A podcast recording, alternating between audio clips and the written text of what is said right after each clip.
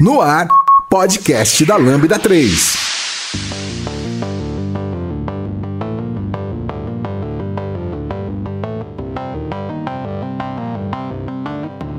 Oi, pessoal, esse é o podcast da Lambda 3 e hoje é um episódio de comemoração. Uhul! Centésimo episódio, lógico que ele é o número 99, porque a gente começou no zero, né? nós somos programadores, né? Então esse é o centésimo, mas é o número 99. E aqui comigo estão o. Igor. Vitor. Vitor Hugo. Ah! Deixa eu... Vamos ver quem vai de zamba igual, Vitor.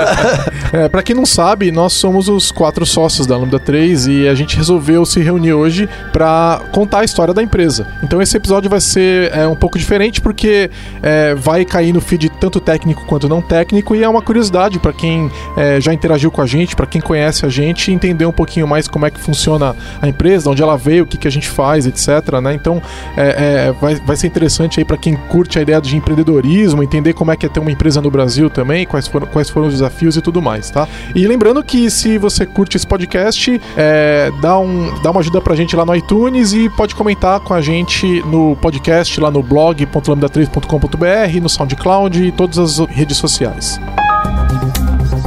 Este podcast é produzido pela Lambda 3, uma consultoria que se diferencia por desenvolver softwares com alta qualidade, segurança e inovação, além de ser uma das maiores referências do país quando se fala em agilidade e DevOps.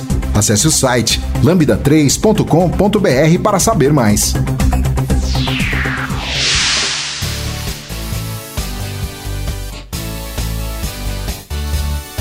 Aê! Acho que é legal a gente começar se apresentando e contando um pouco do momento, né? De, a, gente, a empresa surgiu em setembro de 2010. Então, onde é que cada um tava naquele momento e o que, que a gente tava fazendo, para onde é que a gente tava indo? Né? Então, vamos lá, Vitor Hugo, começa aí você. Bom, é, eu acho que talvez eu, eu era o que estava mais distante, digamos assim. É, Fisicamente, literalmente. é, literalmente. É, depois de, de passar muitos anos em Florianópolis, onde eu me formei como ciência da computação, estava trabalhando com agilidade, como consultor, como, é, é como coach de desenvolvimento, eu meio que cansei da vida e fui para a Europa para trabalhar como desenvolvedor para entender se é, tudo o que eu vivi de ambientes tóxicos lá na Europa ia acontecer, com aquela ideia de virar-lata de que acreditar de que tudo é lindo maravilhoso lá na Europa. É, e aí que aconteceu? Eu estava trabalhando como desenvolvedor numa, numa empresa na Irlanda na época. É, bom, tinha muito contato pelo, pelo, pelo Brasil, porque eu ajudava a organizar uma série de eventos, estava muito ativo na comunidade ágil na época. Aliás, eu, eu te, eu, eu, te, eu te conheci no, no lançamento da Infoque no Brasil, pelo que eu me lembro. Isso. E depois a gente teve interação de novo no Arlis, em Isso. 2009. Em 2009 eu ajudei a organizar o Arlis junto com o Samuel Crescencio e mais uma galera, que foi talvez um, um dos eventos embrionários, porque hoje a gente chama de Agile Brasil. É, você esqueceu e... de falar do Scrum, é, Scrum, Scrum Gathering, baita história. É. Scrum Gathering. Então, é, acho que no, no, Scrum Gathering eu conheci Se, o Vitor. É, eu, eu, não sei se o Igor tava. Não. É, tava o, o Giovanni, tava, é. tava o Felipe e o André né, que são as quatro pessoas, é, é, as pessoas que, que meio que estão envolvidas nesse, nesse momento, nesse início de, de Lambda 3. É, na época eu, eu tinha, tinha uma pessoa, amigo, que, que, com quem eu fazia algumas coisas é, juntas, que era o Felipe, e a gente estava é, conversando sobre projetos de é, fazer freelance, estava conversando sobre coisas que a gente podia fazer juntos, enquanto eu estava trabalhando na, nessa empresa na Europa. O Felipe é o Felipe Rodrigues, que na época tinha a Fratec. Isso. Né, que tá em. Tava que, lá em que... Santa Bárbara do Oeste, no interior de São Paulo, né? Então, que a gente também cruzava com ele direto em, em eventos, eventos, e ele estava sempre palestrando. E que na época tinha trazido o Infoque pro Brasil. E aí, porque eu tava junto com ele na maior parte das coisas da Infoque, a gente tava né, junto fazendo, fazendo coisas é, simultâneas. Eu me lembro que nessa época eu, eu conhecia de eventos, né? O Giovanni e o, o André junto, e, e, meio que surgiu uma conversa de, pô, já que a gente tá fazendo esses projetinhos é, é, juntos, por que, que a gente não se junta com uma, com uma galera que, que, que é bastante experiente, que tá afim de montar uma empresa, para ver se a gente pega projetos maiores, ver se a gente pega é, coisas maiores, se a gente atinge empresas maiores. É, deixa, deixa eu dar um pouco de background aí, eu já aproveito e coloco a minha, né? Eu tava como consultor independente na época. É, tinha saído da consultoria, tava lá um ano e meio, dois ali, atuando como consultor independente. É, dava treinamento? Dava treinamento. É, nessa época eu já tava dando treinamento pela Scrum.org, fui eu que acabei trazendo a Scrum.org pro Brasil, o primeiro treinamento de Professional Scrum Developer no mundo, fora o do Richard Handhausen lá que criou o treinamento, fui eu que deu e dei que foi em abril de 2010. E eu tinha um, bom- bastante contato com o Felipe também. Eu tinha pouco contato com o Vitor Hugo. O Felipe era meio que uma ponte. O que aconteceu foi que o André Dias saiu da Microsoft na época e ele que jogou, ele também conhecia o Felipe e jogou o fato de que ele queria, ele não queria procurar emprego naquele momento, que ele queria abrir uma empresa. E ele falou: "Pô, Giovanni, e aí, né, vamos fazer alguma coisa dessa?" E pra mim era muito fácil. Eu não tava, eu não tava empregado em nenhum lugar. Eu tava é, é, trabalhando como consultor independente. Então cada hora num canto diferente. Nenhum engajamento era de um prazo muito longo, né? Eram três meses no máximo. Eram pequenos tiros de consultoria e, em geral eu tinha uns dois, três clientes ao mesmo tempo. Mas nada que me impedisse, mesmo no começo da empresa, não me impediria de continuar fazendo isso agora em nome da empresa. Quando ele falou isso, a gente falou com o Felipe Oliveira, o Felipe Rodrigues. E o Felipe Rodrigues falou: pô, legal, mas espera aí, tem um cara aqui que a gente tá- que eu já tava falando de abrir de, de a gente criar uma empresa juntos, que era o Vitor Hugo. E aí eu- ele falou, vamos, eu falei, pô, eu conheço o Vitor Hugo, né? Ele falou, então, vamos conversar com ele. O André não conhecia o Vitor Hugo, eu acho. Acho que você não. Não. conhecia ele, né? Ah, Nesse Scrum Gathering de 2009 fatídico, a gente se conheceu, mas foi um negócio super é, do evento, rápido, nada demais, assim, aquela, aquele get de evento, sai pra tomar cerveja e tal, festinha, não sei o que, mas nada demais. É, não era, um- não era tão próximo, né? E, e- e aí a gente falou, tá, vamos, vamos conversar. E o Felipe falou como ponto principal, eu não, não, não posso fazer isso sem o Vitor Hugo, né? Então eu falei, não, eu conheço o Vitor, vamos, vamos conversar. E a gente conversou. E, tipo, você é remoto, né? A gente É, conversou, tava remoto. conversou por Skype, sei lá, e, e, e acabou decidindo que ia fazer a empresa. Eu não lembro os detalhes de como que a gente decidiu isso. Eu fiquei sabendo que vocês estavam fazendo isso porque vocês me ligaram no mesmo dia pra fazer o logo, que ia passar pra minha esposa fazer, a Mari ia fazer Sim. o logo. E aí vocês me ligaram e eu falei, mas que logo é esse? Do que não, vocês, ela sabe fazer o logo? O que, que vocês estão aprontando? e aí vocês, não, não, ainda é segredo, não posso falar. Mas vê aí, aí a gente, eu fiquei sabendo no dia seguinte vocês me contaram isso. Eu me lembro que a gente. Bom, eu tava, eu tava tocando algum- alguns projetos já minimamente com, com o Felipe. E isso era por volta de ju- junho, julho. E aí, em agosto, a coisa começou a ficar um pouco mais séria. A gente conversou, a gente meio que chegou num acordo. Em setembro, eu vim pro Brasil para passar umas quatro semanas. É, E aí, a coisa meio que é, ganhou uma proporção muito maior. O, o- o louco que eu, que eu acho interessante é a gente fez o primeiro site da Lambda 3 porque a gente tinha conseguido fa- falar durante uma QCon, na abertura da QCon, falar sobre a empresa porque o Felipe ia, ia fazer um jabá lá. Então a gente, é, acho que na, na- o evento era no sábado, da sexta pro sábado, ficou eu, eu, eu e ele, a gente construindo o, o site em si que falava sobre os, os serviços e tal. É, no sábado a gente apresentou e, na, e acho que você foi atrás de imprimir um cartão de última hora na sexta-feira para que a gente pudesse dar no evento da QCon como sendo o cartão da, da, da Lambda 3. Sim, a gente foi numa gráfica lá no centro, na Sé, e achou uma gráfica que fazia isso. Imediatamente. rápido, Com uma boa qualidade e já, já tinha cartão no, no É, então sábado. pensa- Não lembrava disso, cara. E pensa, pensa num negócio é, assim, é, como é que a gente consegue fazer o máximo de trabalho possível no mínimo de tempo, é, é, sem se preocupar tanto assim com, putz, não vai ser a melhor apresentação possível, não vai ser o... o- Ah, ágil, né, cara? É, O que, que a gente então, consegue Tem, entregar agora tem em que fazer um tempo? site, você consegue, você consegue botar um site no ar de, de, de hoje para amanhã? Consigo. Ah, tem que pegar cartão, a gente consegue fazer um cartão de hoje para amanhã? Consigo. É, que mais precisa? Ah, vamos fazer folder? Não, não precisa folder agora. E, e aí lá no evento a gente foi, conversou com uma galera, começou a, a, a, a ganhar uma abrangência muito maior. Porque o que aconteceu? Todos nós já éramos conhecidos de comunidade, organizando eventos, palestrando e tal. De repente, houve um movimento de ver pessoas que eram conhecidas da comunidade se juntando para abrir uma nova empresa.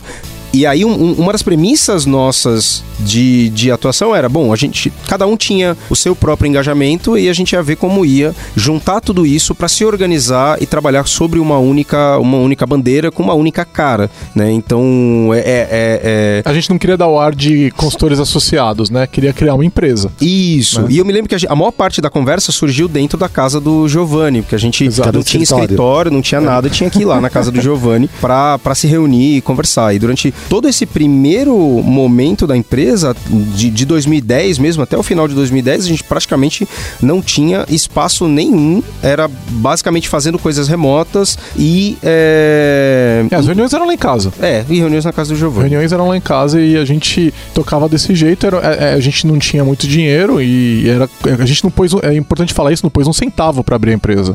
É, né? é. Na verdade, é, um ou outro ali, que alguns tinham mais liberdade financeira do que outros, e a gente gente, o que a gente fez é, vamos ver o que, até onde que dá para ir com essa grana que cada um tem e a gente vai pegar os clientes que a gente já tem, cada um do seu jeito, e vamos falar agora que eles são clientes da Lambda. Então, eu tinha cliente de consultoria, você tinha aquela empresa, a empresa da Irlanda que você já prestava serviço, você continua prestando Continua serviço para eles, o Felipe também, o André a gente engajou, ele estava saindo da Microsoft, então ele não estava trazendo o cliente imediato, mas ele tinha os contatos, então a gente foi cada um puxando uma coisa e buscando, mas o que acontece, apesar da gente não ter posto dinheiro, a, a receita da empresa no começo era muito pequena e a gente começou a ter um monte de custo, né, que é custo para registrar a empresa, registrar não precisou porque tinha já a empresa, né, mas os custos, é, exatamente. Coisa do tipo. O que a gente fez foi pegar a empresa que eu tinha já no meu nome, que já há muitos anos, né? Se for pegar o CNPJ da Lambda, ele tem 15 anos, né?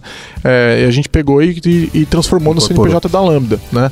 E aí alterou, é, a gente é, e ficou de alterar a constituição da empresa naquele momento, mas acabou alterando só depois, né? A gente alterou o contrato social da Lambda só em 2011, já com é, outra estrutura de sócios, né? O, o- o- nesse momento, o Vitor Cavalcante e o Igor, vocês estavam em, Onde? em outros lugares. Onde é que vocês estavam? Sim, eu acho que era que eu estava mais distante desse começo da Lambda 3, né? Em setembro foi o foi justamente quando eu me desliguei da Microsoft, eu tinha ficado dois anos e meio na Microsoft, o que profissionalmente para mim foi assim, foi super transformador, porque até então eu era técnico, trabalhei a vida inteira como desenvolvedor profissionalmente. E quando fui trabalhar na Microsoft foi para fazer um trabalho de pré-venda técnica. É, foi na época que a Microsoft começou a investir em- no conceito de ALM, que ela começou a vender o Team System. Foi quando eles começaram a ter um time de venda de ferramenta de desenvolvimento aqui no Brasil e precisavam de alguém técnico para ir em cliente e fazer a apresentação, ajudar os clientes a entenderem o que era a ferramenta. Eu fiquei dois anos e meio com a Microsoft fazendo esse trabalho.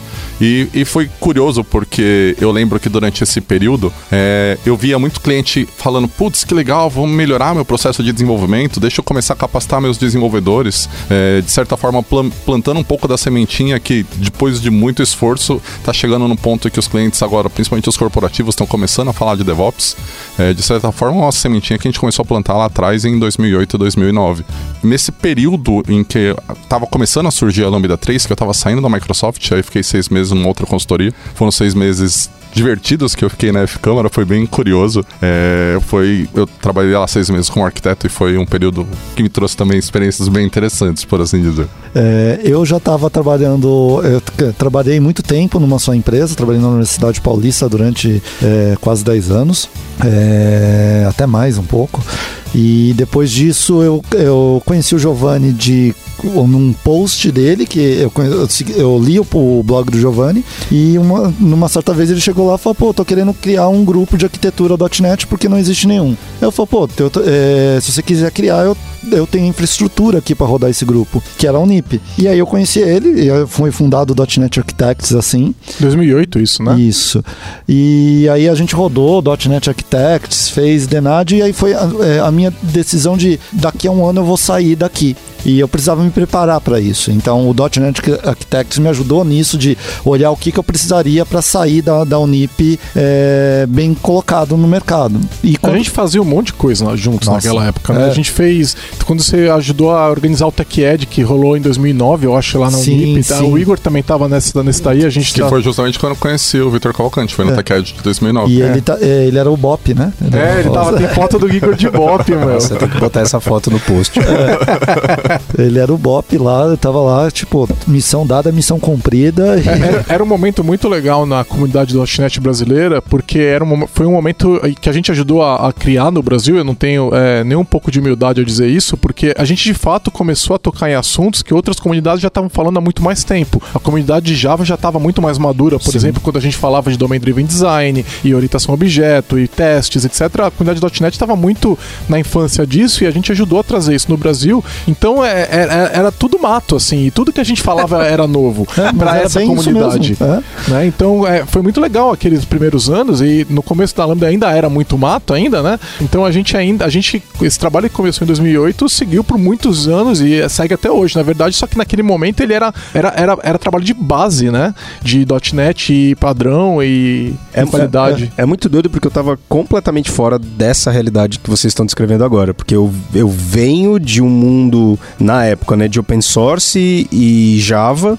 e estava muito mais envolvido com o mundo Rails na época. Então, muitos dos assuntos que a gente tratou e começou a tratar dentro da empresa já eram, já eram realidade há algum tempo com, com dentro, dentro da comunidade Rails.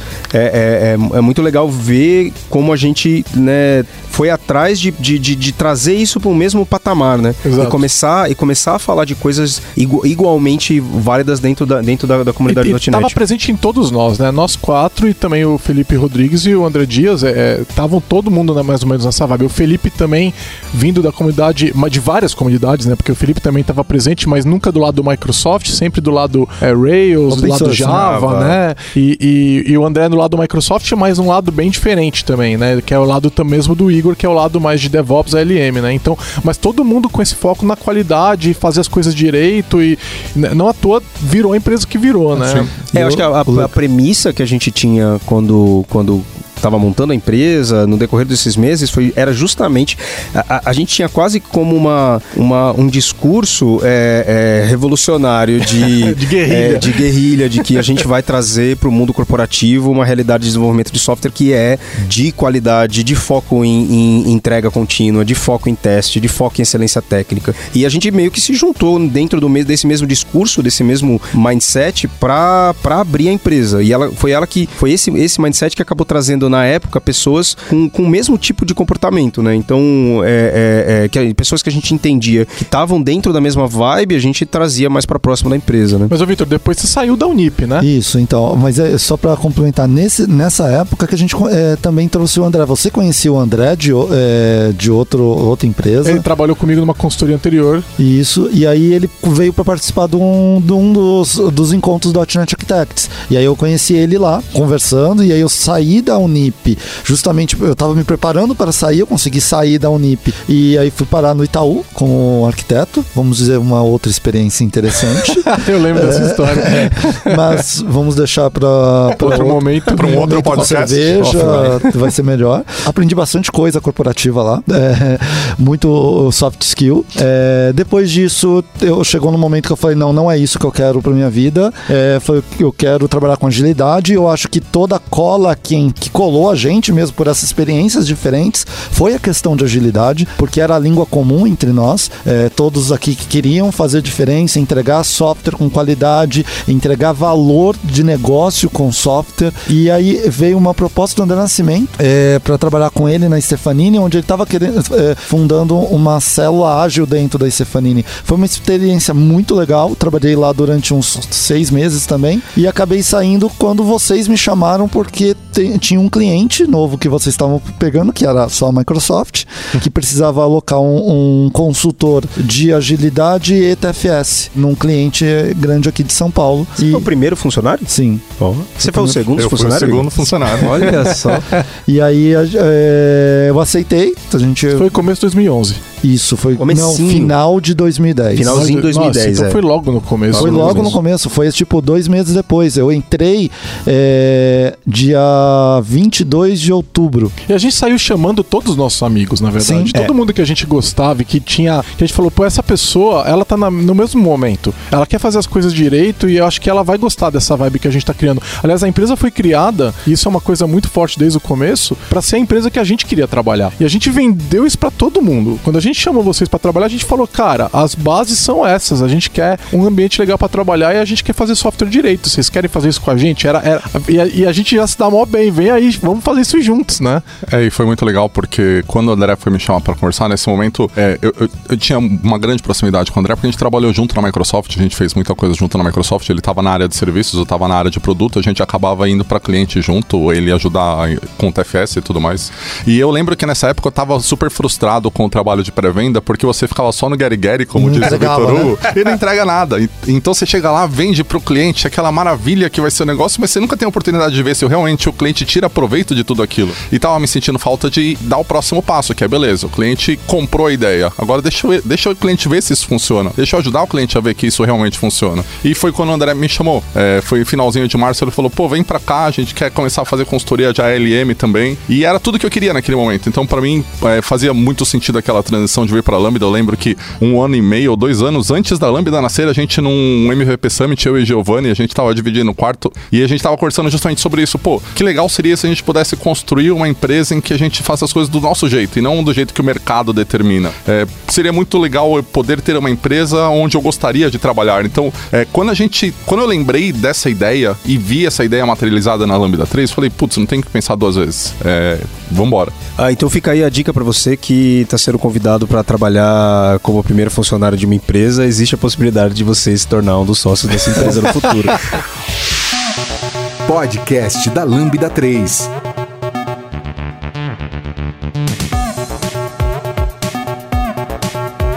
Como que aconteceu isso, né? Porque a gente entrou como funcionário, certo? É, eu ainda trabalhei quatro, cinco meses como funcionário. É, o Igor Eu não trabalhou fiquei um nenhum mês. mês. É, Nenhum mês. Porque logo depois teve é, uma mudança, que é o, o Felipe, ele saiu da, da sociedade. é, No e aí, início de 2011. Isso. É, isso foi acho, que final, dois, final de 2010, como início de Não, acho que 2011. Por ali, começo. 2011. É, janeiro, é- é janeiro, é fevereiro. É importante falar que uma empresa é um casamento, né? É muito parecido com um casamento. É, e, e o que aconteceu foi que a gente e o, e o Felipe tava tendo umas diferenças que não estavam ficando legais de trabalhar, né? Aquilo tava, tava nem pra atrapalhando. ele, nem pra vocês. Não, pra né? ninguém, É. pra ninguém, né? E aí a gente totalmente de maneira é, con- consensual, todo mundo concordando. É, é, não, é verdade. Ele, é- Totalmente de maneira sensual. não, consensual, consensual, veja bem. Casamento sensual, né? É, ele falou, a gente concluiu que não tava legal, ele saiu numa boa, não teve estresse nenhum. Tanto que eu, quando vocês me chamaram pra conversar, porque eu participava de todas as reuniões. Como funcionário, eu participava de todas. Teve uma que eu não participei, eu até achei estranho, porque ah, amanhã a gente tem que conversar. Eu falei, nossa, o que será que aconteceu? Será que eu fiz alguma coisa? Né? Aí depois você chama, não, vem pra cá, é, pro escritório, né? Vulgo sala do Giovanni. É, aí eu fui lá pro escritório do Giovanni e aí vocês, o Felipe tava, ele falou, não, eu tô saindo, a gente decidiu aqui é, que é a, a melhor coisa pra fazer, tô saindo, beleza, boa sorte pra vocês tal. E nesse momento a gente não tinha alterado ainda a empresa, então ainda estava em cima da minha empresa faturando, e aí foi aí que, é, até uma informação, vocês não estavam presentes quando a gente conversou, então a gente decidiu isso, acho que na noite anterior, e aí a gente conversou, eu, o Vitor e o André, por telefone, É, isso aí mesmo. E a gente falou assim: é, o Felipe tá saindo. é, e aí eu falei assim: ó, vou falar uma coisa aqui, não sei se vocês concordam, mas eu acho que a gente tinha que trazer o, o Igor e o Vitor como sócios, que eu acho que eles estão no mesmo patamar e eu, eu acho que ele faz, faz todo sentido. E aí a hora que eu falei isso, o Vitor Hugo e, e André falaram: cara, eu tava pensando a mesma coisa. essa, essa, é, essa é a versão bonitinha. Mas a verdade é o seguinte: a gente tinha que pagar dois salários com um mega risco como empresa. Aí como é que a gente faz? Pô, por que, que a gente não divide Não. isso aqui por igual e, E- compartilha o risco de, de, de grandes E aí salários? vamos colocar a versão, é, já que você tá falando versão não bonitinha, é, qual que era, era a história? Eu vim com um salário bem alto. É, num- tipo, era, pra época era muito alto. E aí chega, na hora que foi pagar o primeiro, foi pagar o segundo, eu vi que tava apertado, porque vocês não tinham é, coisa. Não, tipo, a gente tinha resultado zero com o teu trabalho. e aí chegou uma hora que eu falei, cara, não precisa pagar todo o salário agora, não. Paga esses outros, você me paga na hora que acertar, porque eu apostava na empresa. Eu sabia que ia dar certo aquilo. Tanto que eu falei, não precisa pagar o meu salário desse mês. E ficou assim. Aí chegou numa hora que eu tinha, é, em março, tinha uns 25, alguma coisa assim, é, que a Lambda me devia de, é, de dinheiro. E eu, quando eu, vocês tinham me falado que isso ia acontecer, eu falei com a Mari, Mari, ó, a Mari, minha esposa, pra quem não sabe, foi, tá acontecendo isso. Eu acho que eu vou fazer o seguinte, eu vou propor pra eles deixar quieto é, essa dívida, pra gente pega, porque aí eu, vi- eu ganho o mesmo salário que vocês, que na época era bem menor. Era menos da meu. metade. É, muito menos da Não, metade. Era um é. terço. Era um terço, é verdade, era um terço. terço. É, vocês recebiam um terço do que eu ganhava. É, aí eu falei, eu vou baixar o meu salário pra um terço e vou propor pra eles ser sócio da, da empresa. Eu imagino que a sua esposa ficou muito feliz quando Ah, você ficou. falou isso. A gente, a gente tava no meio de um jantar num japonês e a gente não terminou o jantar. Tacou o sushi na tua cara. Eu, eu que sair lembro que, correndo porque ele viu que não ia conseguir pagar a conta. eu lembro que a minha conversa com a minha esposa também foi muito divertida. Eu falei, amor, olha que legal, os caras me convidaram pra ser sócio da Lambda, olha que oportunidade, ela bacana. E aí ela me olhou com aquela cara de, que hora vem a má notícia? aí eu falei, então, tem só um pequeno detalhe, lembra aquele salário bacana que eles tinham me proposto, que eu ainda não tinha recebido nem o primeiro? Nem o primeiro. E eu não recebi nenhum salário da Lambda como funcionário, porque eu fiquei menos de um mês, a gente acabou fazendo a transição, então, aquele salário acabou de virar um terço daquele salário. E aí ela parou, ela respirou e ela fez. É, tem uma coisa que eu não posso falar da minha esposa que, é, assim, ela é super parceira em tudo. A gente tá sempre junto pra tudo. Então ela fez aquela cara de beleza. Tamo junto, vamos continuar junto sempre. Mas não pensa que vai ser fácil engolir. Não, e a- a- até a conversa com a Mari foi, eh, foi difícil porque era questão de ah, a gente vai ter que cortar isso, tal, tal. Beleza, acertamos, ok, fechou. Topou, entrou no barco, demos a resposta. Duas semanas depois de ter dado a resposta, tudo, descobrimos que ela estava grávida. Nossa. É, é, Aquele dinheiro fez falta. não foi fácil. Não foi, porque é, te- teve muita coisa, mas é aquele negócio. Eu já acreditava na empresa antes de ser sócio. Eu tava na coisa de. é, porque eu acreditava realmente no negócio. E aquilo que o VH tinha acabado de falar, de pô, a gente olhava para aquilo e queria fazer aquele negócio de guerrilha para dentro da- das corporações. É exatamente isso, porque a gente tinha esse discurso. E a gente teve que até remodelar esse discurso, porque ele, em certo ponto, era agressivo para, para as grandes corporações. Que a gente chegava e falava: você está fazendo errado. Não é assim que você faz. O certo é fazer desse É, jeito. a gente foi modelando isso, É, né? e com o tempo a gente foi melhorando isso e aprendendo, não vendendo projeto, é, e aí perdendo o projeto por, pela forma, perdendo realmente o projeto é, pela forma que a gente estava tentando vender e hoje é, a gente já está bem, bem melhor do que isso. É, e o, o começo da empresa veio com vários desafios, mas como a gente falou antes, não teve investimento dos Nenhum. sócios na empresa. E a gente teve, como toda empresa pequena no Brasil, a gente teve desafio de fluxo de caixa, por exemplo. Então tinha mês que a gente não recebia, ou um ou outro de nós não recebia, recebia no outro mês. Chegou a ficar uns dois, três meses às vezes sem receber um ou outro, né? E a gente, é que negócio, casamento. Aí, aí, quem pode ficar sem receber esse mês? Ah, eu posso, então tá bom. Então segue. é, ah, eu tenho um país de e-mail aqui, deixa aqui. de- de- não paga o meu, paga o seu e toca a vida. Porque é, você precisa fazer isso pra. Se todo mundo ficar, não me dá o meu e não, não apostar na empresa, a empresa tinha ido pro buraco nos primeiros seis meses. Sim. Né? É, eu, eu me lembro de eu, de eu ter vindo de fora e ter um mínimo pé de meia, assim, que é até uma história interessante, quando eu, quando eu, me, eu me mudei de volta pro Brasil em 2011, então no final mesmo, de dois, lá por fevereiro de 2011, é, no começo de 2011, né, e, e eu tinha guardado algum dinheirinho, assim, de, de, de ter vindo da Europa, e eu me lembro que quando eu me mudei e eu pensei assim, putz, eu não posso gastar essa grana porque eu não sei como é que vai ser nos próximos meses, né, eu já era casado também e tal, e não sei o que vai acontecer. Aí eu me lembro de um amigo meu me ligar e falou: Vitor, eu tô, tô mexendo nesse negócio de Bitcoin aqui, eu montei uma carteira online de Bitcoin. eu tô precisando de 500 euros aqui pra você. Você não quer? Meu, bota 500 euros aqui, eu te dou em Bitcoin, só pra gente conseguir fazer o negócio, bitcoins. Por que que fazer o fez negócio isso? acontecer e tal. E, e eu assim, não, cara, não posso, porque eu não sei se eu vou ter o que comer no próximo O mês. que, que eu vou fazer com esses mil bitcoins que você que quer eu- me dar? O que eu vou fazer com essa porcaria aí que você tá fazendo? O negócio é muito arriscado, não quero e tal. E, e- e é muito doido, né? Pensar que, né, depois de, de tanto tempo, eu acho que é, se a gente pensar em volume de dinheiro, talvez com o Bitcoin se- hoje seria infinitamente mais do que, do que hoje com a Lambda. Mas é, é, você tem que tomar, você tem que tomar algumas decisões bem, bem complicadas. Então eu me lembro que é, acho que na média, nesse primeiro ano de 2011, é, a gente ficou com era um, um mês com salário 2,100. É, mas, E- é, mas a Lambda pagou tudo depois. Isso, isso, É, isso. Mas é, era. Isso, mas isso é um negócio. Assim, a gente. É, tudo o que, aconteceu? O começo da empresa surgiu com a gente trazendo todo o nosso. Nossos projetos. O, o- não, o reconhecimento que a comunidade de desenvolvimento de software brasileira tinha com a gente, ele nos vendia. Aliás, até hoje isso acontece. Então, o que, que acontecia? O pessoal já conhecia a gente e a gente, quando falou que tinha empresa, algumas pessoas viraram e falaram: esses caras são bons, chama eles aqui para nos ajudar. E aí disso surgia a venda. Não era muito dinheiro e tinha problema de fluxo de caixa, mas uma hora o dinheiro entrava e a gente pagava todo mundo. Então, todo esse período nunca a gente ficou sem receber. A gente atrasava os pagamentos de um ou Isso. de outro, mas uma- tinha hora que não atrasava e ficava tudo bem, tinha hora que atrasava. Mas é, é, pensar que a gente não precisou colocar dinheiro na empresa para comprar nada, para alugar nada em nenhum momento, é, é- é realmente é, é um privilégio, né? A gente pode dizer isso dessa forma, né? Porque isso e- não é a e- realidade. E, conseguir ter, ter de, de repente, a disciplina financeira de exatamente. Porque, como, como, como só. é, eu imagino que é difícil. Você tem uma família com filho e tal, você aguentar um mês, dois meses sem salário, meu, é terrível. É, e conseguir, a gente conseguir trabalhar para ter é, um, um- um valor mínimo, que era mínimo mesmo, para que a gente conseguisse minimamente custe- custear nossas contas, que não necessariamente vinha todo mês, para fazer com que a empresa acontecesse, eu, eu diria que esse, esse talvez seja o primeiro desafio quando você está montando a sua empresa, em, em que você percebe que a coisa é para valer. Então é assim, cara, realmente, você realmente está afim disso? Você realmente está disposto a entender?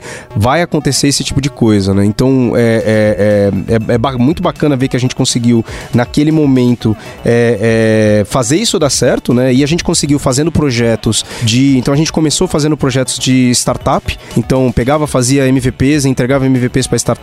E aí a gente trouxe o, o conhecimento tanto do Igor quanto do Vitor de ALM e começou a entregar al- al- algumas consultorias de ALM. A gente, para suprir a necessidade dentro do trabalho de parceria com a Microsoft, a gente começou a oferecer aqueles serviços de Green Badge, começou a fazer um ou outro projetinho. Quando a gente está falando sobre startup, é, foi tipo foi bom e ruim ao mesmo tempo, porque a gente tomou um monte de calote, é, que foi o primeiro aprendizado de trabalhar com uma empresa de serviços, é que você sim, você vai tomar calote. Então a gente teve empresas que deixaram de pagar a gente, gente que sumiu, coisa que a gente entregou e, e nunca viu a cor do dinheiro. E isso fez com que a gente começasse a aprender algumas coisas sobre trabalhar, por exemplo, com startups muito em estágio inicial, né? E, e, e- e- e também nos ajudou a, a ficar um pouco mais safo do tipo, bom, eu tenho uma, eu tenho, vou, vou trabalhar com uma startup, eu peço um pagamento primeiro ou eu entrego super rápido, o mais rápido possível para que a gente consiga receber O mais rápido seja menor possível, também, pra que né? o prejuízo seja menor. né? É, o legal é que a gente conseguia entregar e isso ajudava muito, né? E a gente era startup, consultoria, treinamento, não pode lembrar treinamento, que treinamento foi. Sustentou por um bom tempo a empresa. Exato.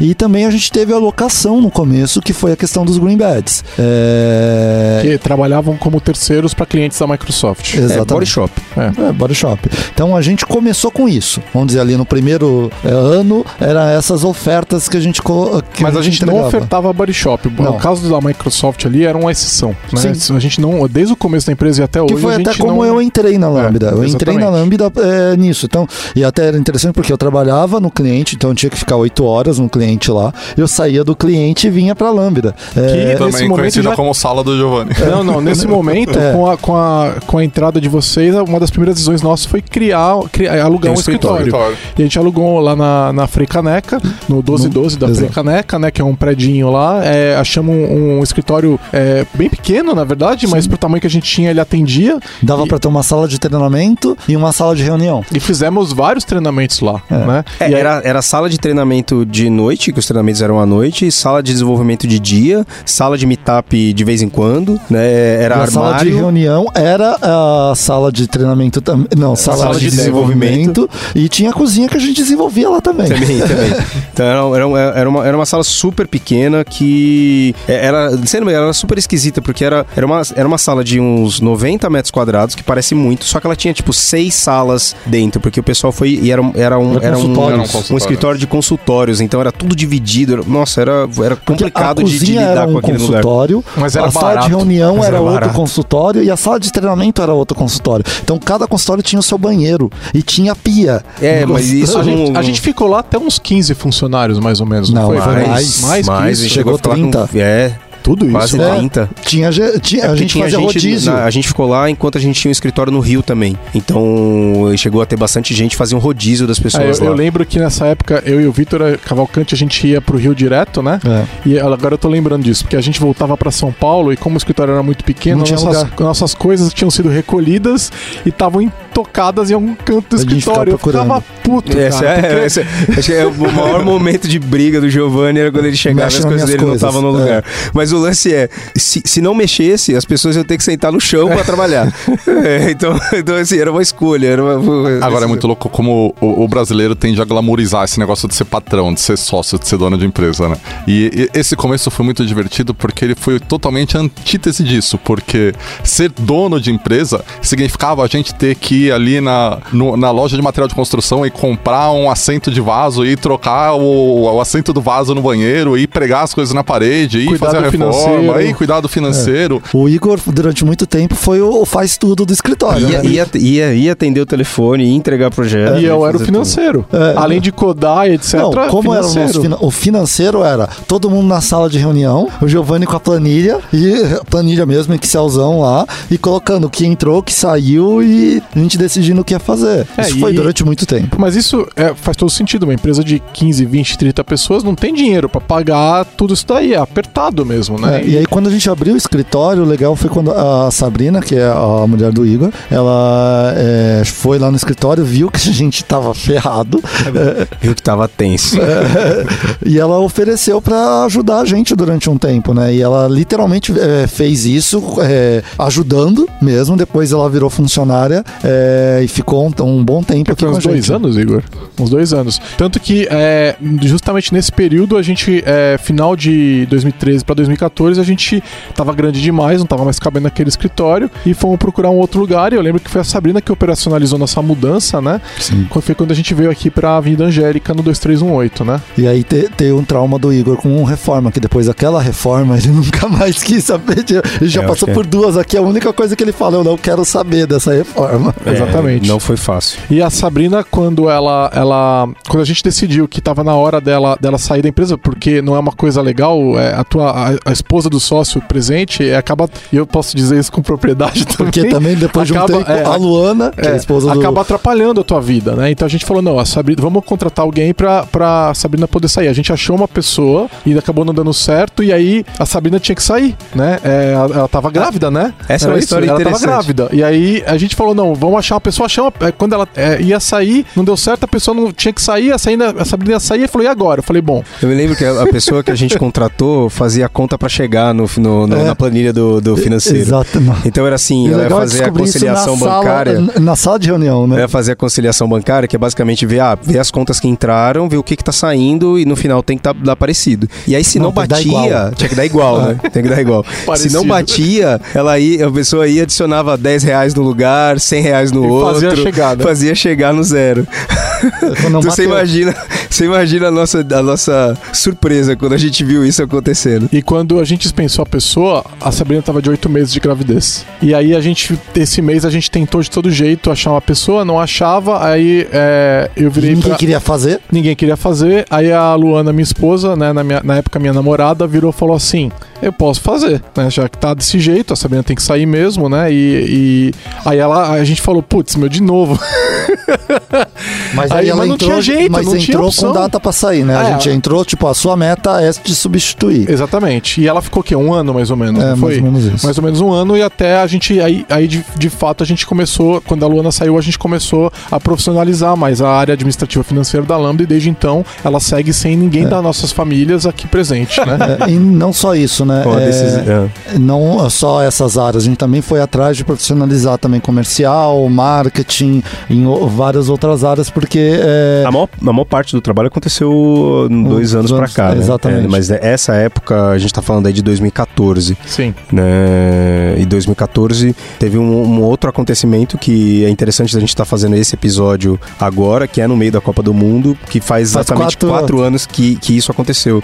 Então a gente passou por 2014 numa situação complicada. Para as pessoas que lembram, até 2014 era uma crescente. Era uma crescente. Vinha até 2014 era uma crescente. Chegou em 2014 com eleição para presidente e Copa do Mundo no Brasil. O que aconteceu com a gente do ponto de vista comercial? Nessa época eu já estava no comercial, o Igor estava no comercial. é, foi que todas as vendas pararam. Então a gente ficou quase seis meses sem vender nenhum projeto. É, então você imagina isso numa situação de empresa em que você tem lá 20, 30 pessoas trabalhando e que você não vende projeto para as pessoas ficarem Interessante é, É que em alocadas. maio e junho a gente tinha pipe, né? Tinha projeto para entrar com promessa de iniciar, então a gente tava sossegado porque ia terminar projetos, ia começar projetos e a gente viveu isso durante todos esses três anos que a gente então terminava, começava, a gente só é, ficava um mês sem tal. Então a gente achou, ah, vai começar em junho. Chegava, e aí pessoal, vai começar? Ah não, vamos esperar a Copa. Aí, puta, vamos esperar a Copa, vamos manter o pessoal então, né? Porque é, Trabalho, contratar, É, treinar as pessoas. Beleza, chegou julho, final de julho, e aí, terminou a Copa, vamos lá? Então, mas ó, tem a eleição. Vamos ver como vai ser esse negócio da eleição. E a É, gente né? segurando o funcionário, né? É. E isso começou a pesar financeiramente. É, eu acho que ah, talvez a- a- a- esse para mim, pessoalmente, tanto que isso afetou mais ainda o meu vitiligo, é, porque foi, foi emocionalmente difícil, né? De você estar tá numa situação de você tem pessoas na empresa, você, você gosta dessas pessoas, elas te ajudam a construir a empresa, é, você não está conseguindo trabalho para que essas pessoas atuem. A decisão de, e aí, vamos manter as pessoas na promessa de que os projetos vão virar ou não vamos manter as pessoas? E, e, e isso, isso é, é, é trouxe uma, uma um estresse muito grande entre nós e, e, e, justamente pelo fato de que é, você cria aquela responsabilidade do tipo, pô, tem uma galera que tá aqui dependendo de mim, e agora? E foi difícil, eu me lembro é, quando tava eu, o Giovanni e o Igor lá nos Estados Unidos, porque a gente tava no, no Summit, é, que era em outubro, né? Outubro, novembro. O VH ligando pra gente, galera, não tem dinheiro na conta, o salário é amanhã, o que a gente faz? E a gente literalmente fazendo conta pra, pra não, é, vamos tentar antecipar não sei quem, é, de fato a gente conseguiu o, o salário naquele mês e os projetos começaram a iniciar. E a gente começou a. Quando a gente voltou dos Estados Unidos, a gente foi em alguns clientes nossos, tipo, ó, oportunidade única. Se você fechar agora, e pagar antecipado, eu te faço um desconto de tanto. E de fato, três clientes toparam e o que fez a grana começar a girar de novo e a gente conseguir respirar. Escreva pra gente podcast@lambda3.com.br.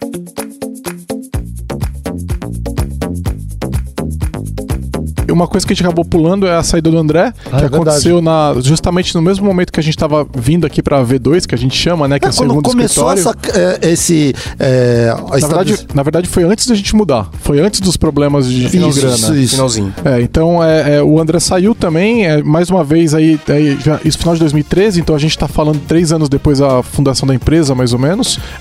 então acabou tendo algumas diferenças ali, e aí a gente sentou para conversar, determinou determinamos juntos que seria melhor se ele saísse. Isso até demorou pra gente é, finalizar a, a, os detalhes administrativos da saída do André, que acabou fechando um tempo depois, mas é, a saída dele aconteceu ali no final de 2013, né? E aí o André acabou não vendo isso que aconteceu com a, com a, com a Lambda é, em 2014, que foi seis meses de estresse ali e que a gente começou a recuperar no final, no final do ano. O engraçado é que o pessoal fala que ano de Copa é um ano que movimenta mais economia, mas a gente acabou Pro percebendo. comércio pode ser. É, pra gente foi o, foi o inverso. Mas esse ano, que também está sendo ano de Copa, a gente está vendo. Eu acho que tá o, muito positivo, né? Eu acho que eh, era, era, o, era, foi um combo. Ano de Copa no Brasil, no com Brasil, eleição, né? com eleição para presidente. Eu me lembro que na época rolava inclusive uma, uma conversa sobre eh, Revolução Civil. É, é, de, de, de, que aconteceu alguma coisa muito terrível no Brasil e, e as empresas estavam realmente bastante conservadoras em investir em novos projetos, porque realmente não tinha uma incerteza com relação a quem ia ser o candidato, o, o, o presidente, tinha uma incerteza certeza com relação o quanto a Copa do Mundo ia trazer de problemas para Não ia ter Copa. É, não tinha, vai ter Copa. Tinha é. história de não vai ter Copa. Então, assim, isso para quem vende serviço, do tipo de trabalho que a gente vende, quer trabalhar junto com produtos digitais, quer fazer consultoria, que muitas vezes é um, que é um trabalho que, na maior parte das vezes, traz mais eficiência, traz redução de custos. Algum, algumas empresas simplesmente não, não, não querem é, falar disso. Isso é postergável, é, né? Postergável. Então, na época a gente estava trabalhando, a gente não, não tinha projetos de missão crítica como a gente tem hoje. E, e foi, foi, foi, foi um mega desafio. É, é, então, se você, se você quer aprender um pouco de humildade, trabalhar no, no comercial durante uma época de crise é a melhor coisa que você pode fazer. Porque praticamente o nosso um ano de trabalho foi jogado fora porque as pessoas simplesmente não topavam os projetos que a gente estava trabalhando. Né? Foi, foi, foi um mega desafio. Para nós foi um baita aprendizado com relação à maneira como a gente organiza as nossas contas contas, a maneira como a gente. É, é, um pouco de sangue frio, você acaba ganhando, né? Um pouco de calo aí sobre que decisões tomar, fez com que a gente tomasse, é, criasse políticas né, entre nós e, e, tomasse decisões que, que hoje guiam muito do trabalho dentro da empresa, né? Mas é, é aquela coisa, precisou passar pelo pelo pelo pelo estresse ali para que as coisas andassem melhor. É, é. pode falar. Eu ia comentar que 2014 foi um baita aprendizado pra gente com tudo isso e um outro aprendizado que a gente teve também foi ter uma, uma filial, né? Foi a experiência de abrir uma filial, de ter um escritório, isso também foi um negócio que serviu pra gente aprender muita coisa. A gente tinha um, um cliente bem importante no Rio de Janeiro na época, e uma das expectativas que esse cliente tinha é que a gente tivesse pessoal lá perto, porque estava muito caro o processo de ficar levando e trazendo gente de São Paulo o tempo todo. E ele esperava que a gente tivesse desenvolvedores da Lambda 3 no Rio, para que ele pudesse ter mais gente trabalhando no projeto e para que esses custos de, de deslocamento diminuíssem. E, e para a gente fazia sentido na época ter um escritório no Rio e começar a montar uma base no Rio, a gente estava crescendo muito o negócio no Rio de Janeiro. Na verdade, o Rio de Janeiro até hoje é muito importante para a gente. Nossos principais clientes, é, muitos deles estão no Rio de Janeiro, então o Rio de Janeiro continua sendo um local muito importante para a Lambda 3. E naquele momento a gente foi experimentar abrir uma filial. A gente efetivamente abriu uma filial. A gente aprendeu bastante coisa com a experiência de ter uma filial longe. Né? É, passar cultura para uma filial remota, é que filial é remoto, né? Não tem, é, mas é muito Tão mais longe, difícil, é, é muito mais difícil do que quando a gente passa a cultura para funcionários novos, é, que estão no mesmo lugar que você, porque acaba tendo a contaminação da cultura dos, das pessoas que estão em volta. Quando você cria e simplesmente coloca lá, a cultura não vai por telefone, ela não passa. Foi um pouco da, da questão. A gente teve dificuldade de fazer isso acontecer. Várias. E, é, falhamos. É, e, e ainda mais a nossa cultura, porque a gente, a nossa cultura é muito diferente da cultura tradicional de empresas de software brasileiras. Eu sei que todo mundo fala que é diferente, mas no nosso caso é muito diferente mesmo. Tanto quem quiser saber mais, o episódio número 8 do podcast da Lambda 3 é sobre democracia organizacional, que é um nome que a gente é, adotou aqui dentro e é o que a gente faz. Então, a maneira que a gente funciona, ela é muito peculiar, não é comum no mercado brasileiro. Tem outras empresas que fazem coisas parecidas, mas a gente é a minoria. A gente somos poucas empresas que fazem isso, né, no mundo e no Brasil. E aí a questão é, toda vez que uma pessoa entra na empresa, a gente tem que trabalhar essa um monte de coisas que ela não está acostumada, né? E ela tem que aprender jeitos novos de fazer algumas coisas que ela já sabia fazer e tal. E a nossa distância física do Rio de Janeiro é, tornou muito difícil é, transferir esse jeito de ser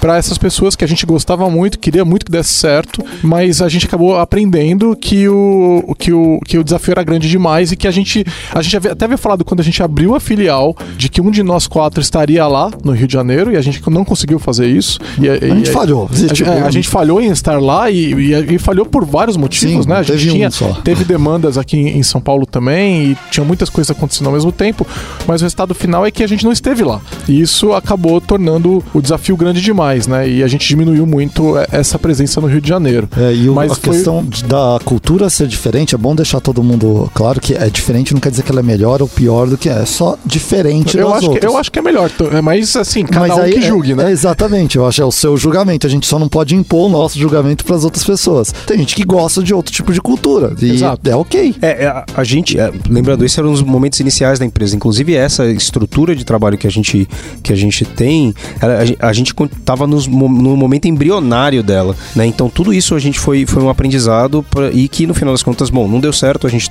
trouxe aquelas pessoas que, quiser, que, que queriam vir para São Paulo, vieram para São Paulo e a gente encerrou o trabalho no, do escritório do Rio de Janeiro. É, Tem, tem uma, uma coisa que é importante a gente sempre lembrar, que é a, a empresa, ela foi construída com muita vontade de fazer uma empresa, mas eu não sei se nós, acho que como acontece com a maior parte dos empreendedores, você tem muita vontade de fazer um negócio, mas não necessariamente preparo para fazer o negócio. Então não sei se a gente estava preparado já, se a gente tinha toda a bagagem é, intelectual, todo o, o, o preparo formal mesmo para ser dono de empresa. Claramente não. É, e a, a verdade é que a, gente, a verdade é que a gente está aprendendo até hoje. E ainda que no nosso modelo de democracia organizacional, o fato de nós sermos sócios não nos torna chefes das pessoas, e nós efetivamente não somos, é óbvio que as pessoas nos veem como líderes. E como líderes, um- uma parte importante da nossa atribuição é de inspirar e motivar essas pessoas, e de ajudar essas pessoas a encontrar a direção daquilo que elas precisam fazer. E fazer isso remoto, e, e num momento em que, numa empresa pequena, a gente literalmente fazia de tudo, então a gente tinha que olhar para financeiro, olhar para administrativo, olhar para comercial, olhar para marketing e ainda olhar para as pessoas e cuidar das pessoas, a gente involuntariamente acabou negligenciando o escritório do Rio de Janeiro. A gente não esteve tão perto do pessoal do Rio quanto a gente gostaria de ter estado. E o- a gente até brincou que se um dia a gente fosse abrir uma filial de novo, um dos sócios teria que se mudar para perto dessa filial e estar lá, porque senão a gente não consegue exercer efetivamente esse papel de líder como a gente gostaria de ter exercido. E é um dos motivos que até hoje a gente não faz trabalho remoto full time. Então, é, muita, gente, muita gente que quer trabalhar na Lambda pergunta se a gente contrata. Então, a pessoa mora, por exemplo, em Fortaleza e quer trabalhar na Lambda, mas continua ano morando em Fortaleza. A gente, a gente fala que não. É, a gente gostaria muito, mas o problema é o mesmo. A gente não consegue transferir a cultura para essa não sabe pessoa. fazer isso. E a gente, é, a gente não sabe fazer isso ainda. A gente é, tá olhando para isso, mas hoje a gente não sabe fazer. Então a resposta, dado todo o histórico que a gente tem, é que a gente não vai fazer. Não seria justo nem com a pessoa, nem com a gente. Mas é, é um desafio, né? E é uma coisa que a gente quer aprender a fazer, mas a gente ainda não sabe. Depois disso, é, é, as coisas melhoraram, né? A gente aprendeu várias lições e a gente vem melhorando. Na verdade, a questão da democracia organizacional, de ter uma empresa, ela vem nos ensinando muito. A gente, como nós quatro não fizemos curso de empreendedores, né? Hoje isso é, isso é mais novo, né?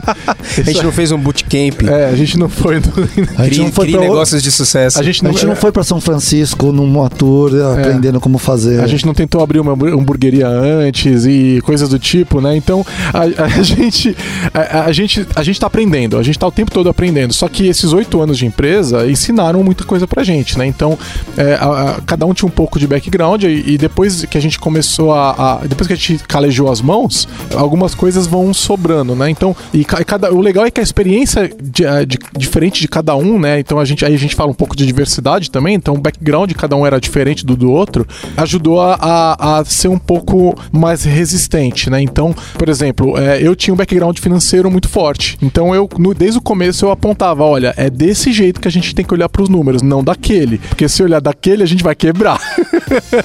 Entendeu? E aí o- descobrimos o que era competência e caixa. é, exato. Esse tipo de coisa, né? Então eu ensinei vocês a, a entender como é que se lê um, um balanço e por que, que essas coisas são importantes, né? É, é, e a gente foi, a gente, é, o, o Igor trouxe todo um conhecimento de como lidar comercialmente, né? É, e cada um foi trazendo uma coisa diferente e a gente foi se profissionalizando. Isso resultou, no, depois dessa, dessa crise de 2014, numa onda de crescimento que vem até hoje, né? É, com eventuais lombadas, né? Que às vezes a gente é, desacelera um pouquinho, mas aí logo depois já volta a acelerar, né? E daí aí tá vindo outro desafio, que é como que a gente sustenta esse crescimento. Hoje a gente tá com é, 100 pessoas, né? É, mantendo a democracia organizacional e mantendo os valores da Lambda. Aliás, os valores é uma coisa que a gente não falou. Os valores foram criados nos- na primeira semana. Você lembra disso, né, Vitor Hugo? É, na primeira é semana a gente escreveu na wiki da, da Lambda 3, que na época era lá na- nas ferramentas do Basecamp, como é que eu não lembro o nome da wiki, mas a gente escreveu a gente escreveu ah, os valores que são os mesmos valores até hoje e, e- e que são o tempo todo testados conforme a gente vai crescendo. né? Então, nesse momento, o desafio é como que a gente a gente está com dois andares aqui, né? Estamos terminando de, de reformar o segundo andar, mil metros quadrados, 100 pessoas, crescimento constante e um monte de desafio. Então, o momento hoje é de crescimento e desafio. Sim. É, eu, eu- até eu lembro da primeira parte, quando eu fui entrar, vocês apresentaram o- os valores, né? É, eu achei interessante, porque até então nunca, já tinha passado por algumas empresas. Legal, uma empresa nova, assim, já, já é, apresenta os valores. E eu, eu falei, cara, é legal. Eu- eu- o que mais me chamou a atenção foi aquela questão de. A, quem apresentou pra mim na época foi o Felipe, é, de falar, cara, aqui a, a sua felicidade. Porque era, era A empresa não vai ser, a empresa não vai ser empecilho para sua Exato. felicidade. É, a empresa não vai, ser, não vai oferecer nenhum empecilho. Então, se chegar no momento que pra você ser feliz você tem que sair daqui, a gente vai dar ok pra você. É, ou a gente precisar mudar alguma coisa Sim. juntos, né? Então, e a questão é que o coletivo ele é mais importante. O que a gente não pode fazer é deixar você feliz, deixar todo o resto triste. Exato, mas então, mas dentro uma- dessa restrição, como que a gente pode te manter feliz, né? E isso é uma coisa que a gente repete até hoje na, na contratação. É, o- o- uma coisa inegável é que, óbvio, ao longo desse período todo da empresa, a gente vem acertando e errando. É, o, o que me deixa feliz é que, aparentemente, a gente acerta mais do que erra. É, haja vista que a gente tem conseguido fazer a empresa crescer. Então, é, a empresa que nasceu muito lá atrás com quatro pessoas, hoje já está com aproximadamente 100 pessoas. É, não é pouca coisa, dado que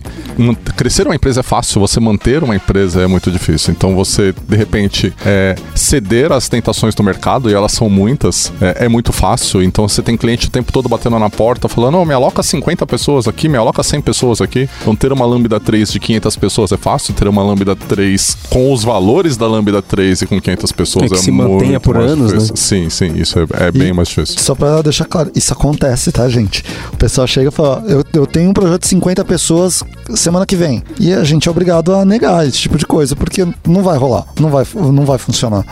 E nesse, nessa viagem toda, é, eu complementaria que é, não é só a gente estar tá acertando mais o que a gente está errando, porque errar eu acho que é inevitável, né? Não, não tem é, como evitar isso, mas a gente tem aprendido com esses erros, né? E eu acho que a gente tem. Isso é uma coisa que a gente tem feito muito bem, e eu acho que isso vem muito dos valores ágeis, sabe? Que é da gente experimentar as coisas e aí quando a gente falha, a gente tem uma conversa sincera sobre aquele problema. E aí tem um outro ponto que é, a gente está aí há, há cinco anos é, com essa estrutura societária, que é nós quatro, e a minha impressão é que depois é, de, de, entradas e saídas, a gente achou uma estrutura estável. Porque é, o que a gente pode contar para as pessoas que estão ouvindo é a gente não concorda o tempo todo. Oh. Sério? a Patrícia, eu acho que concorda com você. a Patrícia, para quem não sabe, acho que ninguém sabe, a maioria que está ouvindo não sabe, é a pessoa que cuida da nossa área de pessoas, que cuida das pessoas da Lambda, né? Então, ela vê muito das nossas discussões. Só que as discussões são muito baseadas em respeito e, e são muito baseadas em parceria. Então, no momento em que é, a gente. Mas é um monte de treta, tá? É treta, Só pra deixar claro. É, é treta, mas Assusta aí... quem vê de fora. É, é, numa, é uma. Mas é que tá, tem uma intimidade. A intimidade assusta, porque as pessoas não entendem nosso jeito de se relacionar, porque elas não fazem parte desse, desse universo, né?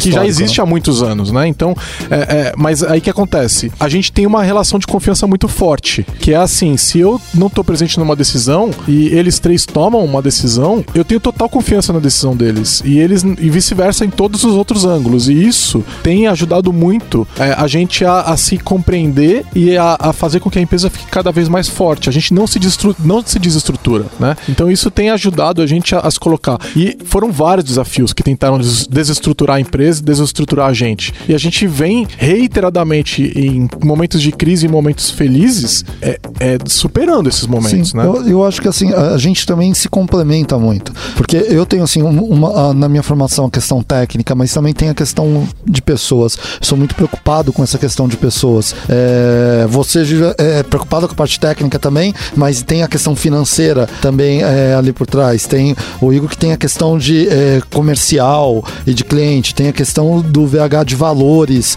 é, e de agilidade. Então, quando a gente discute, sempre a gente acaba equilibrando e eu acho que essas diferenças nós entram para equilibrar a coisa, porque não puxa só para pessoas, porque você vai falar não, esse custo aqui é, não vai dar ou também não é o contrário. É, então, eu acho que a, até a Patrícia de vez em quando eu falo, quando ela vê as nossas discussões, ela fala nossa, mas vocês são tão diferentes, eu não sei como dá certo, mas dá certo. É, eu já vi ela falando isso. É. Uma outra coisa que mantém a gente muito honesto é a própria questão da democracia organizacional, porque as pessoas que trabalham com a gente também nos cobram, e isso nos obriga a ter uma transparência, uma sinceridade que talvez numa empresa mais tradicional, que não tenha os mesmos valores, seja mais difícil, porque a gente não consegue esconder nada. Gente, não que a gente queira, mas nem se a gente quisesse, porque a estrutura da empresa é feita de uma forma onde a transparência ela, ela impera, né? Então fica muito difícil. Ah, já esconder. teve decisões que a gente conversando, a gente falava, a gente vai fazer isso. Beleza, agora a gente tem que é, deixar claro isso para todo mundo. Na hora que a gente deixou claro, é, eu acho que vocês não vão fazer isso. É, então vamos mudar de ideia, porque não vai dar para fazer isso, porque o pessoal não gostou disso, a gente teve que mudar. É isso, tem problemas. É. E nesse meio tempo a gente teve é, também vários momentos de valorização no mercado. Então acho que é importante citar que é, ano passado pela primeira vez, né, a, a Patrícia entrou, a Patrícia Costa entrou na Lambda 3 para cuidar da área de pessoas e falou: pô, vocês já ouviram falar do prêmio do Great Place to Work? A gente falou: ah, já ouvi falar, né? Ela falou: mas isso não é para nós, não. É... Né?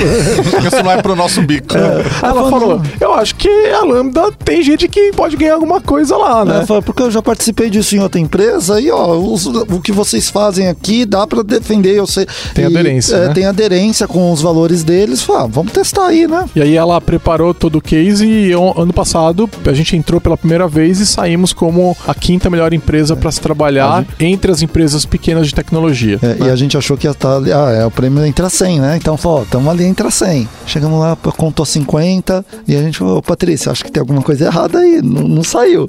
Não, calma que vai sair. Contou os outros 40 lá, não saiu. Falou, não, você deve estar entre os 10.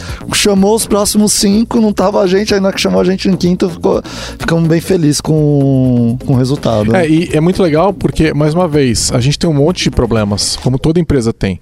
E mesmo assim, a gente é, é, conseguiu alcançar isso daí. Eu acho que isso vem muito com essa questão dos valores, né? E a gente é muito crítico com os problemas que a gente tem, né? E, e a gente não esconde eles da gente mesmo, né? Então eles estão ali e nós vamos atrás deles e vamos aos pouquinhos resolvendo. E a, a gente também já recebeu prêmios técnicos por causa da parceria com a Microsoft. A gente foi escolhido ano passado, é, na verdade em 2016, né? Ano, ano passado, é, é do ano, né? Então 2017, melhor parceiro de DevOps da América Latina. E aí o Igor pode falar a novidade. Que é primeira mão, a gente tá divulgando oficialmente agora. A Lambda 3 pelo segundo ano consecutivo, melhor parceira de DevOps da América Latina da Microsoft. Cadê música? Música aí, fala.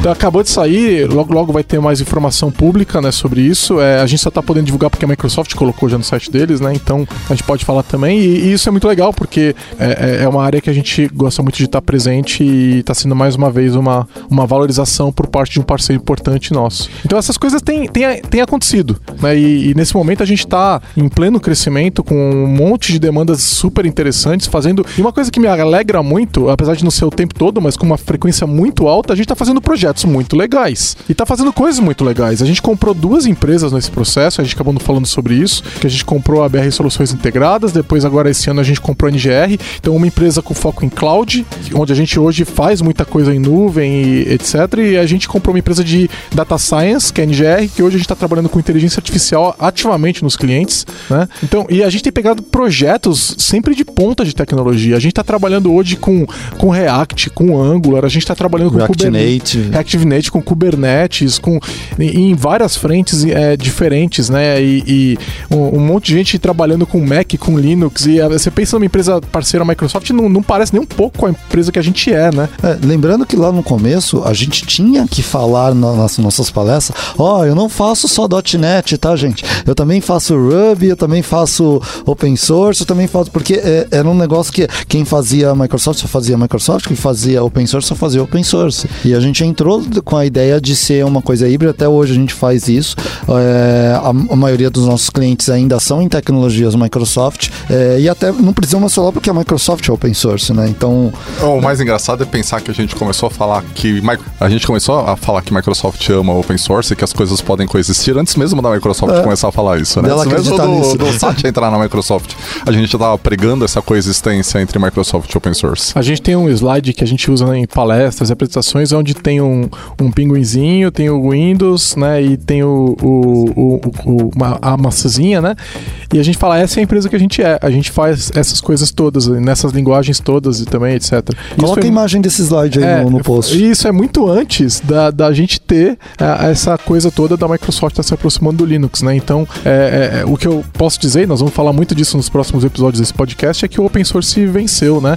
E a gente fica muito feliz com isso, na verdade, porque a gente sempre acreditou nisso, né? E esses valores fazem. Os valores que estão na comunidade de open source são muito parecidos com os nossos, né? É muito legal ver isso daí acontecendo. É, e eu acho que hoje a gente é reconhecido tanto na comunidade, tanto pelos clientes, e aí eu falo isso pela experiência que eu tenho ao conversar com os clientes, geralmente eles chamam a gente com a ideia de excelência técnica, de olhar e tipo, eu quero fazer isso bem, bem feito. E eu acho legal isso, a gente conseguiu que era a nossa intenção lá desde o início, de entregar uma coisa com qualidade, de entregar software com qualidade. Eu até tenho no, no, no meu mini bio, tenho, é, junto com outros é, três amigos, tem uma empresa empresa que tenta entregar software com qualidade, mesmo que todo mundo indo contra, né? Você ouve podcast da Lambda 3.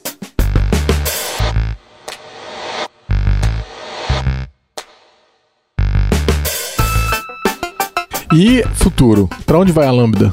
Eu acho que a gente vem de um ciclo de crescimento constante. Então, mesmo quando a gente está falando sobre 2014 no momento de crise, uh, como empresa, a gente cresceu 30%. Então, no valor médio de crescimento da Lambda nos últimos anos é em torno de 50% ao ano. É, isso em faturamento. Então, assim, é, é, eu acho que o grande desafio é de que maneira que a gente mantém a nossa estrutura, de que maneira que a gente mantém uh, os valores, de que maneira que a gente mantém um ambiente de trabalho que continue sendo motivador e continue sendo é, é, de respeito com, com as pessoas e continue produzindo resultados. Pensando nisso, uma das coisas que a gente tem agido muito é, de certa forma, tentar é, organizar estruturas dentro da empresa que nos permitissem focar de, na, na, na, naquilo que as pessoas conseguem ser é, especialistas. Então, a gente passou por um trabalho no ano passado de organizar bastante a área comercial, né, começar a ter mais, é, minimamente mais processo e para conseguir trazer novas pessoas para que não tivesse uma dependência total minha e do Igor para tocar o comercial da empresa. Então, trazer pessoas é, é, que conhecem da, dessa parte de vender software, que conhecem de consultoria, que conhecem do, do, do nosso ferramental de venda e, ir atrás de conseguir novos clientes. Existe uma visão nossa de consolidação de tudo que a gente faz. Então, uma parte da empresa é muito grande, é, focada em comunidade. Então, você vai ver um monte de evento pelo Brasil, alguém da Lambda 3 palestrando, organizando, participando. Então, um, um, como é que a gente transforma é, e ajuda mais ainda isso dentro das comunidades? Então, cada vez mais a gente tem recebido eventos aqui dentro, cada vez mais a gente tem dado suporte para outras comunidades, para que outras comunidades cresçam. Isso faz parte da empresa. Além disso, é como empresa, à medida que a gente cresce, você precisa garantir que as mensagens sejam transmitidas de maneira consistente, ou minimamente consistente, sobre todas as pessoas. Então, à medida que uma pessoa vai falar dentro de um cliente com, sobre a Lambda 3, um, uma pessoa comercial vai fazer uma apresentação, alguém vai fazer uma palestra, é importante que esse, essa conversa seja, seja comum. E um dos trabalhos que a gente tem feito bastante é consolidar uma, uma comunicação da empresa que seja consistente e que seja é, é, espalhada pelo, por, por, por, toda a empresa. Além disso, a gente está tá focando muito em é, nuvem como, como sendo um mecanismo de, de, de, de, de entrega e com, com uma visão da empresa que é ser, ser uma empresa que entrega de ponta a ponta dentro da plataforma Microsoft. Então, de ponta a ponta quer dizer o quê? Eu preciso construir produtos digitais, eu preciso ajudar a times de tecnologia a serem melhores do ponto de vista de governança de código, eu preciso colocar aplicações no ar e garantir que essas aplicações estão sendo colocadas no ar de maneira é, com qualidade automática e de, e de confiança, eu preciso sustentar aplicações na nuvem, eu preciso olhar para a nuvem como meu diferencial estratégico de negócio, ou ainda eu preciso aplicar inteligência aos meus dados para que eu possa tomar decisões mais acertadas. Então, uh, quando a gente fala sobre ponta a ponta, que é para onde a empresa está seguindo agora, a gente está falando sobre tudo. A gente está falando sobre essa visão de que desenvolvimento de software deixa de ser somente olhar para entregar código, ele passa a ser uma, uma, uma visão sobre todo o valor, é, toda a cadeia de valor de, de, de produção. Então, quando a gente fala sobre futuro, a gente fala sobre atacar isso de uma maneira mais consistente, como Lambda 3. E isso entregando os serviços que a gente entrega nas verticais que a gente sempre entregou. É, um, um, dos desafios que tem surgido é como é que a gente mantém a excelência técnica conforme a gente cresce. Então a gente tem criado estruturas para é, melhorar isso. Né? Então as pessoas é, desenvolvedoras que são contratadas para trabalhar na Lambda, elas esperam é, que elas trabalhem numa empresa que é, tenha uma grande excelência técnica. Conforme você cresce, fica cada vez mais difícil trabalhar individualmente com cada uma dessas pessoas. Né? Então a gente está montando estruturas diversas aqui dentro que vão garantir isso daí. E outra coisa muito legal que está acontecendo é que uma empresa maior ela tem, ela, ela tem mais é, especializações, né? Então é, é, igual você comparar um vírus com uma célula, de fato, né? Então é, uma célula vai ter estrutura de respiração, ela vai ter estrutura de digestão e tudo mais.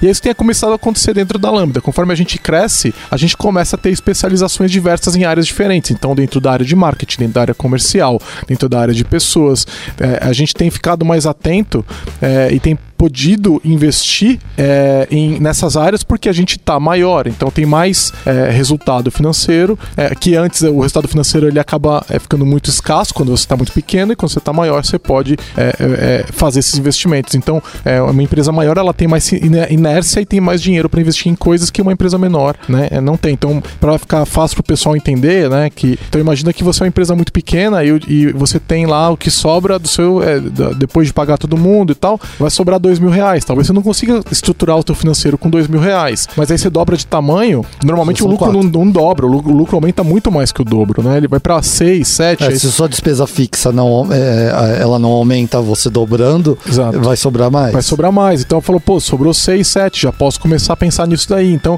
isso vem acontecido conforme a empresa vem crescendo. Então, a gente tem tido mais estrutura. Isso é normal no processo de crescimento de qualquer empresa. Mas, por outro lado, a demanda de caixa aumenta quando você está crescendo também, né? Porque você tem que investir no crescimento também. Então, e, e lembrando que é, a gente é uma empresa no Brasil que tem que pagar juros para ter fluxo de caixa, etc. Então, todos os desafios de uma empresa brasileira a gente também tem, né? É. Então, e não é, é difícil. É, e não é fácil, quer dizer. Mas o, o, que a gente pode dizer que para o nosso futuro é, nós vamos continuar investindo na comunidade, continuar investindo em excelência, excelência técnica e continuar se estruturando enquanto a gente mantém nossos valores. Né? Então, a estrutura atual permite que a gente vá até além de 150 pessoas, né? A estrutura fixa que a gente tem hoje, né? E nós é, é, existe uma grande chance da gente chegar lá logo, né? E a gente, a ideia é chegar lá mantendo tudo isso que a gente contou aqui nesse episódio até agora. Isso. O que significa que vale lembrar que a gente tá sempre com vaga aberta, então. Se... É. Momento jabá. Bem, gente. Vem, gente, só vem. É, a gente Ó, tem vaga é- de .NET, tem vaga de front-end, tem vaga de DevOps. Agile Coach. É, tem vaga pra tudo quanto é coisa. Então, é, e uma coisa que o pessoal pensa muito, e é bom falar, as pessoas falam, nossa, eu queria tanto trabalhar nessa empresa, mas eu não me sinto preparada, não me sinto preparado, né? Não pensa nisso. Às vezes você tá preparado. A gente contrata pessoas de perfis diferentes, né? Então, às vezes você tá no- começando na sua carreira, você tá aprendendo e tal, mas a gente tem uma vaga pro teu perfil, né? Então, a gente tem Agile Coaches em momentos diferentes. A gente tem é, é, desenvolvedoras, desenvolvedores em momentos diferentes. Então, não tem problema você chegar aqui e se de repente a vaga não era pra você, a gente vai guardar teu nome. Quem sabe é lá pra você daqui a um ano, né? Então, é, é, se- vem falar com a gente porque é, é, fica perto, vamos conversar, né? E, e a gente não vai ser aquele tipo de empresa quadrada que vai ficar te julgando e, e medindo cada uma das. Do, ah, essa pessoa aqui, o GitHub dela é ruim, nunca mais eu vou ligar pra ela. Isso não acontece. Vem conversar com a gente, é simples assim. Beleza, acho que é isso, né, gente? Isso aí, já deu mais de uma hora, né? É, fechou. Valeu então, pessoal, porque vem os próximos 100 episódios. Aí, boa. Valeu, pessoal. Até o próximo. Falou.